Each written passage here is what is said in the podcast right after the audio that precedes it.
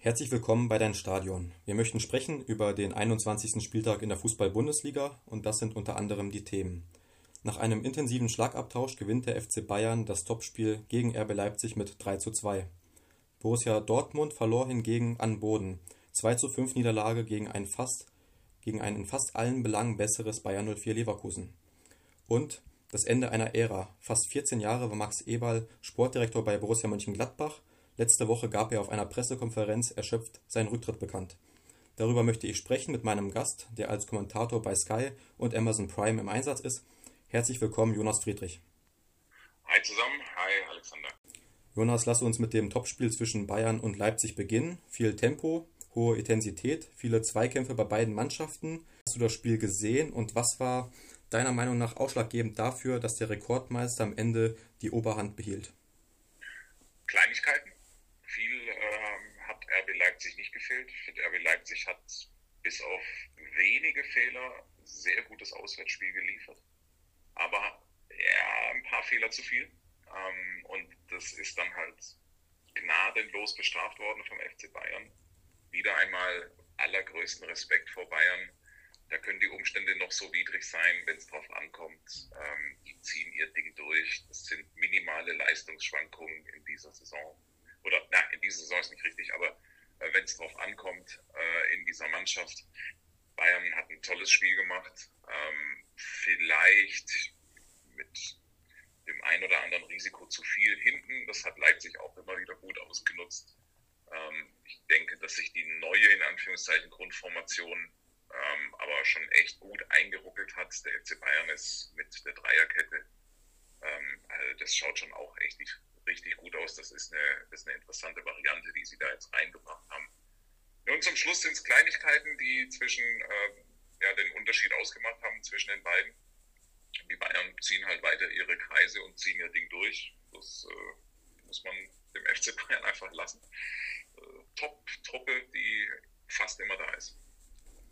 Die Presse war sich nicht ganz einig. Sie haben einerseits getitelt, ähm, das Eigentor von Guardirol ähm, hat ähm, die Niederlage äh, für Leipzig bedeutet und andererseits wurde getitelt, ähm, die Bayern waren einfach konsequent, äh, konsequenter äh, und haben die äh, Fehler des Gegners ausgenutzt. Äh, welche Aussage würdest du eher unterschreiben? Das sind tatsächlich natürlich beide richtig. Ne? Also äh, es ist weder das eine richtig noch das andere falsch, sondern es ist eigentlich, das sind zwei Seiten derselben Medaille ähm, und ich finde gar nicht, dass man das voneinander trennen kann.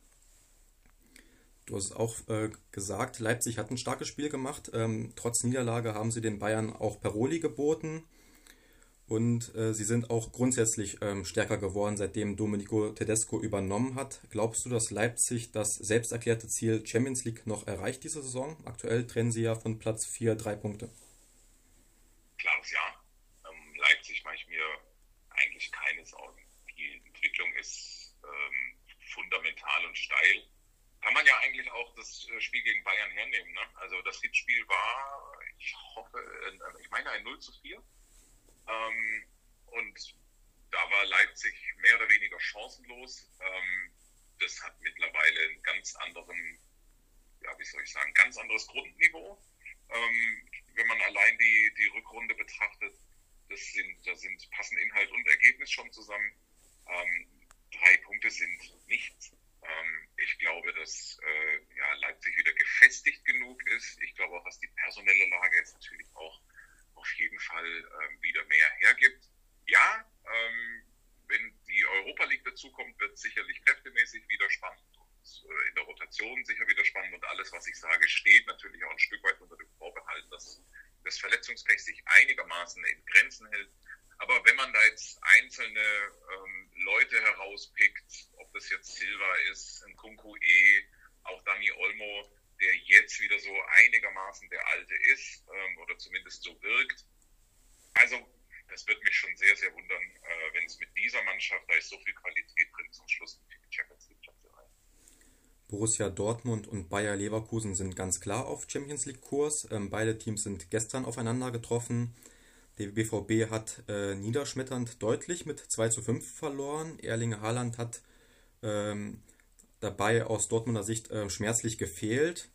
Das alleine als Grund für das Debakel anzuführen wäre mit Sicherheit zu einfach. Was lief beim BVB falsch und was hat Leverkusen besser gemacht?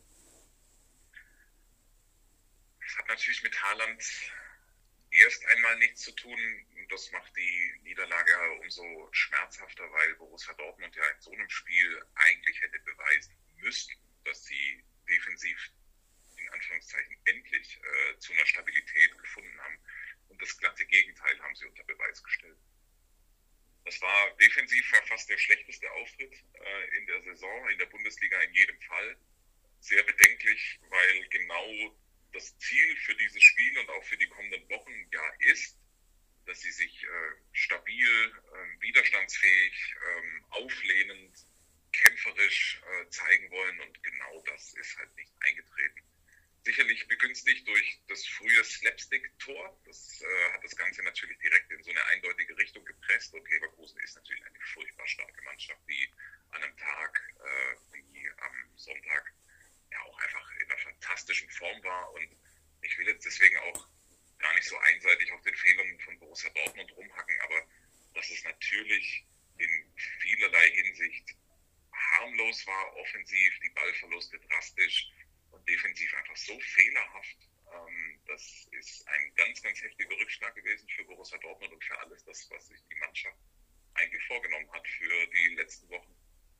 Ähm, und ja, ist ein eigentlich fast schon die härteste Niederlage in der bisherigen Saison gewesen.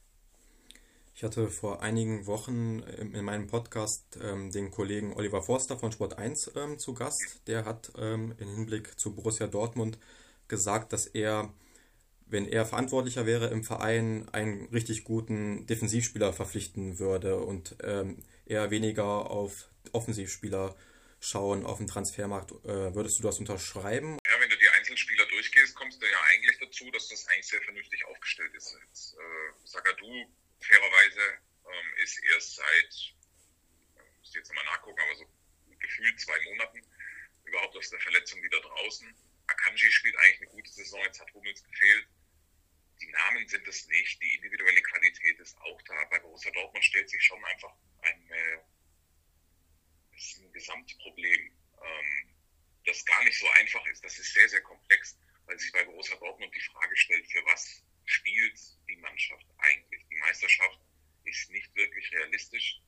Ähm, die Champions League Plätze werden aber, äh, es ist gar nicht so einfach, die zu verfehlen. Und dementsprechend ist es dann halt schwer, äh, sagen wir mal, die Mannschaft immer auf Zug zu halten und so sie komplett sauber da durchzusteuern. Und dann äh, ist es natürlich einfach so ein offensichtlich so ein Gesamtthema äh, in dieser Mannschaft, ähm, dass sie äh, es sich sehr schwer tut, ähm, gegen Widerstände durchzuboxen. Also es ist einfach immer wieder auffällig, dass nach den ersten Rückschlägen die Mannschaft so ein Stück weit wegknickt und sich nicht dagegen auflehnt und ähm, ja keine Antwort darauf findet.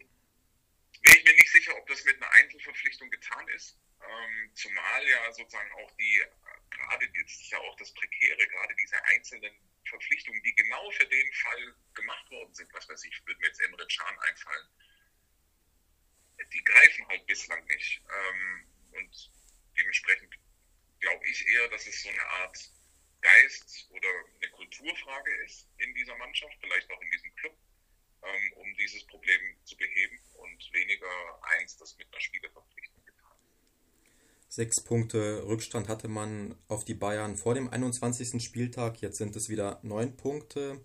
Hat Borussia Dortmund damit den FC Bayern die Meisterschale auf dem Silbertablett serviert oder war das äh, deiner Ansicht nach vorher schon klar? Es tut mir wahnsinnig leid um die Spannung in der Liga und ich würde gerne ehrlicherweise auch was anderes erzählen. Aber für mich war Meisterschaftsfrage nie eine offene. Dafür ist Borussia Dortmund in dieser Saison viel zu anfällig, viel zu inkonstant. Borussia Dortmund spielt in der, hat in der Champions League eine schwache Saison gespielt, in der Bundesliga spielen sie eine mäßige. Damit Borussia Dortmund ernsthaft um den Titel mitspielen kann, muss im Prinzip fast alles klappen. Dann müssen die eine Saison spielen, die so irgendwie um die 80, 82 Punkte am Ende des Tages rauskommt. Das sehe ich einfach, sehe ich überhaupt nicht. Deswegen ähm, ist es mir sozusagen, äh, ob das jetzt sechs, neun, drei oder, oder äh, von mir aus auch elf Punkte Abstand sind im Moment äh, auf den FC Bayern, unterm Strich finde ich, ist seit Wochen und Monaten klar, dass Borussia Dortmund keine realistische Chance hat, die Bayern äh, zu schlagen und äh, abzufangen.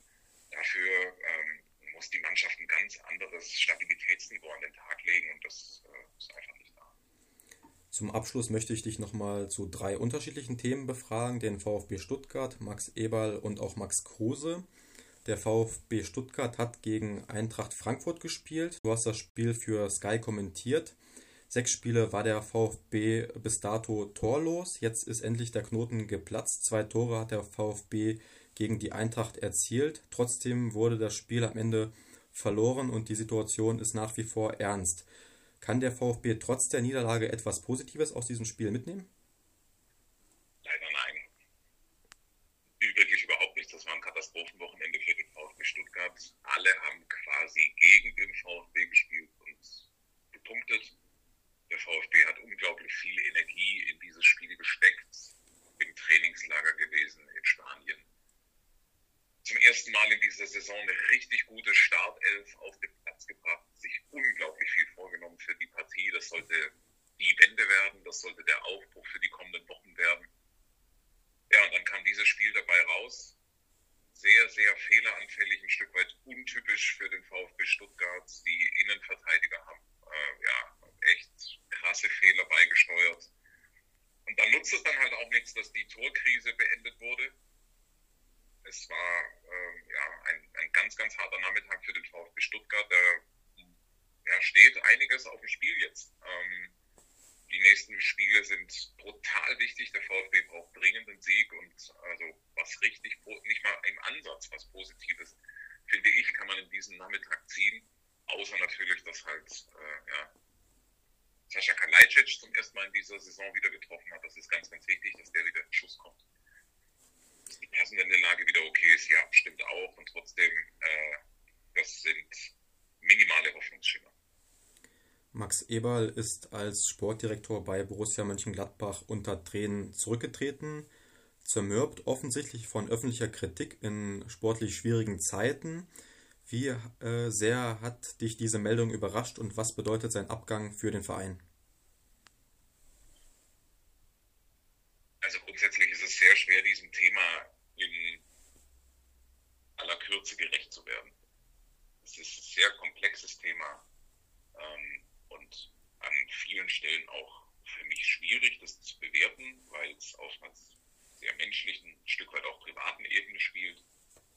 Ähm, ja, und unterm Strich steht, dass Max Eberl und viele andere in der Fußball-Bundesliga, ich denke an viele Sportdirektoren oder auch an Trainer, das ist mir durchaus klar, also mit den anstrengendsten Job haben, den es überhaupt gibt. Es ist ein brutaler Druck, der sich da also oft stellt, Woche für Woche. Man arbeitet permanent unter öffentlicher Beobachtung. Es ist unglaublich komplex. Es ist sehr dynamisch. Ähm, es ist sehr emotional, es ist sehr schwer da abzuschalten, es ist sehr schwer Erholung zu finden, Ruhe zu finden. Deswegen ist es von vornherein sozusagen ein Job mit einer hohen Risikoklasse, so würde ich sagen, ohne dass ich jetzt überhaupt sagen möchte, dass äh, Max Eber an sozusagen dem leidet, was man landläufig so als Burnout äh, bezeichnet. Das weiß ich gar nicht. Das will ich auch gar nicht bewerten. Da ist mir die öffentliche Bewertung ein bisschen zu schnell und zu eindeutig. Ist, dass in den letzten Jahren unglaublich viel oder in den letzten anderthalb unglaublich viel für die Vereine und natürlich auch für Max Eber im Speziellen zusammengekommen ist. Unglaubliche Unruhe bei Borussia Mönchengladbach. Es gibt und gab viele Konflikte, auch innerhalb des Clubs, die sich da aufgestapelt haben. Und dass man dann irgendwann mal ähm, äh, sagt, das ist mir jetzt alles zu viel, das äh, verstehe ich total. Ich fand es eine unglaublich menschliche, sehr, sehr ehrliche und offene äh, Pressekonferenz, die mir auch nahegegangen ist. Ähm, ich glaube, dass seine Verdienste überragend sind für Borussia Mönchengladbach. Mehr oder weniger alles, was vom modernen Borussia Mönchengladbach da jetzt gerade so dasteht, wie es dasteht, hat in irgendeiner Form mit ihm zu tun. Für den Verein ist es echt schwierig, äh, dafür jetzt eine, ja, einen geeigneten Nachfolger zu finden. Das ist eine unglaublich wichtige Entscheidung, ähm, weil es unglaublich dynamische Zeiten sind. Ähm, ich wünsche dem Verein wirklich, dass sie jetzt sozusagen auf der sportlichen Seite Ruhe finden und äh, in einigermaßen Sicherheit vor dem Abstiegskampf diese Entscheidung treffen können. Das ist unglaublich wichtig. Der Bundesliga unterm Strich fehlt eine große Figur. Max Eberl war ein herausragender Vertreter für den Fußball, für die Bundesliga und für Borussia Mönchengladbach im Speziellen. Und also eigentlich fehlt er irgendwie jetzt schon. Ne? Ähm, ich hoffe schon, dass wir den in irgendeiner Form irgendwann mal auch wieder zurückerhalten. Absolut. Ein letztes Thema, was ich ansprechen möchte, ist ähm, Max Kruse hat kurz vor Transferschluss überraschend Union Berlin verlassen und ist zum VfL Wolfsburg zurückgekehrt. Max Kruse hat äh, offen kommuniziert, dass sein Wechsel finanzielle Gründe gehabt hat. Die Fans von Union und auch der Präsident Dirk Zingler zeigten sich enttäuscht, gerade auch deshalb, weil man gerade so eine überragende Saison spielt und der Wechsel aus sportlichen Aspekten schwierig nachzuvollziehen ist. Wie beurteilst du diesen Wechsel? Stück weit ist es doch ein typischer Max Kruse-Move. Ne? Also ja. ich glaube nicht, dass er sich jemals irgendwie um das geschert hat, was Fans, öffentliche Erwartungen oder dergleichen sind. Ich, ich verstehe alle Punkte, ich sehe alle Punkte, ich äh, komme auch mit leichtem Kopfschütteln oder Bedauern sozusagen daher und sage, meine Güte, das wäre doch eine Hammerchance gewesen, mit Union Berlin Geschichte zu schreiben. Fakt ist aber auch, also einem Angebot aus Wolfsburg in der Höhe, in der Preisklasse, dem zu widerstehen, schwierig. Das ist ein super Angebot. Ähm, und natürlich, äh, da will ich mir nichts anmaßen. Ich will das nicht bewerten. Also äh, ich weiß nicht, wie ich, wenn es jetzt mal rein theoretisch transferiert, das entschieden hätte. Es ist Max Kruse. Ähm, er hat das Angebot bekommen, er hat es angenommen. Ist ein erwachsener Mann, der weiß, was er tut. Ähm, dies, dass es auf der romantischen Seite des Fußballs, ähm, ja, wie, wie, soll ich sagen, nicht gut ankommt und ähm, wahrscheinlich auch zu Recht irgendwie ja, kritisiert wird, kritisiert werden kann. Ja, sehe ich absolut. Ich hoffe, dass es Union Berlin jetzt nicht groß tangiert, auch wenn sie jetzt direkt äh, verloren haben, dass sie trotzdem eine gute Chance haben, ihre Ziele zu erreichen. Ähm, ja, und Max Kruse, er wird schon wissen, was er tut. Dann sind wir auch schon am Ende. Vielen Dank für das Gespräch.